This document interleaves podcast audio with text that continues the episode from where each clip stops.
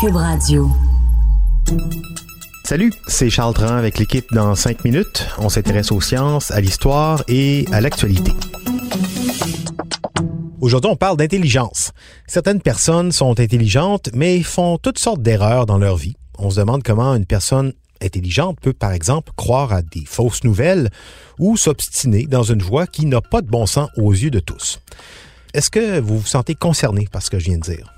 Élise Jeté nous présente quatre pièges de la pensée qui affectent les gens intelligents. Selon l'auteur anglais David Robson, qui a écrit The Intelligence Trap, on n'est pas toujours aussi intelligent qu'on prétend l'être.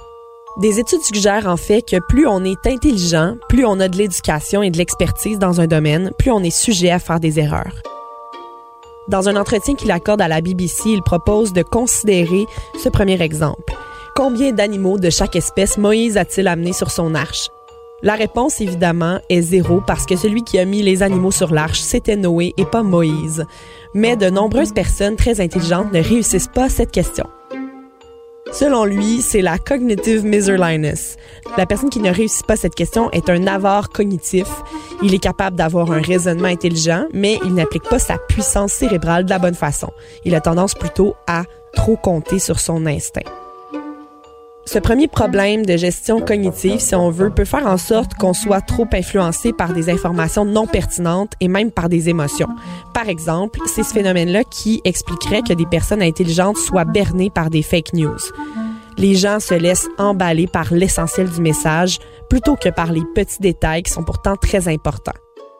Sa deuxième explication à la stupidité des gens intelligents, c'est le raisonnement motivé. À cause de nos émotions et de nos opinions, on va penser et même s'obstiner en ne pensant qu'à un côté de la médaille. L'exemple que l'auteur donne pour expliquer ce point, c'est Arthur Conan Doyle, l'auteur des livres de Sherlock Holmes, mais aussi un médecin. On va jamais s'obstiner là-dessus, c'est évident que c'était un homme extrêmement intelligent. Dans les livres de Sherlock Holmes, tout est logique, c'est ça la base de l'histoire. Mais Arthur n'était pas si logique que ça dans tous les domaines de sa vie. Il avait une forte, même très forte croyance envers tout ce qui était la spiritualité et l'ésotérisme. Il consultait régulièrement des voyants qui étaient en fait des fraudeurs. Ses amis proches essayaient souvent de le raisonner. Un de ses meilleurs amis était l'illusionniste Houdini. Pour le convaincre qu'il était complètement fou, il lui montrait même les dessous de ses trucs pour lui dire Reviens sur Terre, Arthur mais ça ne marchait pas parce que lui refusait de croire les arguments de l'autre partie. Il essayait même de se trouver des arguments sensés pour des affaires complètement insensées, comme l'existence des fées. Il mettait sur la table les dernières données connues en termes d'ondes électromagnétiques pour essayer d'expliquer leur existence. Tu sais, ça tournait pas rond. En ramenant ce genre de mésentente à un autre niveau, on peut imaginer le même genre de chicane en politique, en affaires et même en amour quelqu'un qui reste attaché à son opinion de manière émotionnelle et qui va tout faire pour essayer de convaincre quiconque que c'est la vérité. La malédiction de l'expertise est aussi un problème des intelligents selon cet auteur-là. Plusieurs personnes se disent que l'expertise et l'éducation pourront les protéger à tout jamais de faire des erreurs. Faux! Après des années à pratiquer dans le même champ d'expertise, on peut arriver à un moment où le pilote automatique contrôle nos faits et gestes. Tout devient mécanique et on peut omettre une information cruciale qui sort du cadre mécanique dans lequel on s'est vautré.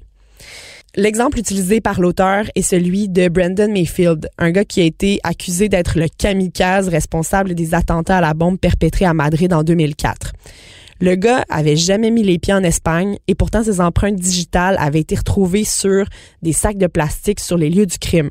Finalement, le FBI avait tellement fait sa job de façon mécanique qu'ils avaient omis plein de parties divergentes entre les empreintes trouvées et les empreintes de Brandon Mayfield. L'erreur est humaine. Finalement, il nous parle du too much talent effect, le problème qui survient quand il y a trop de gens talentueux réunis au même endroit. Dans un groupe qui réfléchit à une même question, la compétition entre tous les membres peut faire en sorte de réduire de façon considérable l'aptitude de chacun des membres à résoudre un problème et même leur créativité. S'il y a un ou deux membres du groupe qui sont un peu show-off ou arrogants, ça peut nuire à toute la dynamique de l'équipe. Une étude a même démontré que le QI des gens diminue lorsqu'ils se sentent en compétition avec les autres. L'exemple préconisé ici par l'auteur est la victoire de l'Islande à l'Euro 2016. Ils ont gagné la Coupe de soccer contre l'Angleterre. L'Islande est un petit pays avec peu de possibilités d'avoir des joueurs étoiles si on compare à la population de l'Angleterre. Et comme l'Angleterre avait trop de joueurs incroyables, la cohésion était trop difficile. Au final, selon David Robson, la meilleure solution pour ne pas agir en épais malgré notre grande intelligence, c'est de regarder nos problèmes d'un point de vue extérieur, de ne pas trop se fier à nos réactions spontanées et de nous imaginer dans le futur par rapport aux décisions qu'on prend aujourd'hui. Dans un mois, vais-je trouver que cette réaction était la bonne? Bref, voyager dans le temps devrait tout régler. Ouais, ça s'appelle la sagesse, tout ça. Bon. Et donc, si les gens intelligents font parfois des choses stupides, est-ce que ça veut dire que les gens stupides font parfois des choses intelligentes? Grosse question. Ce sera l'occasion peut-être d'un autre balado. Merci beaucoup, Élise Jeté. C'était en cinq minutes.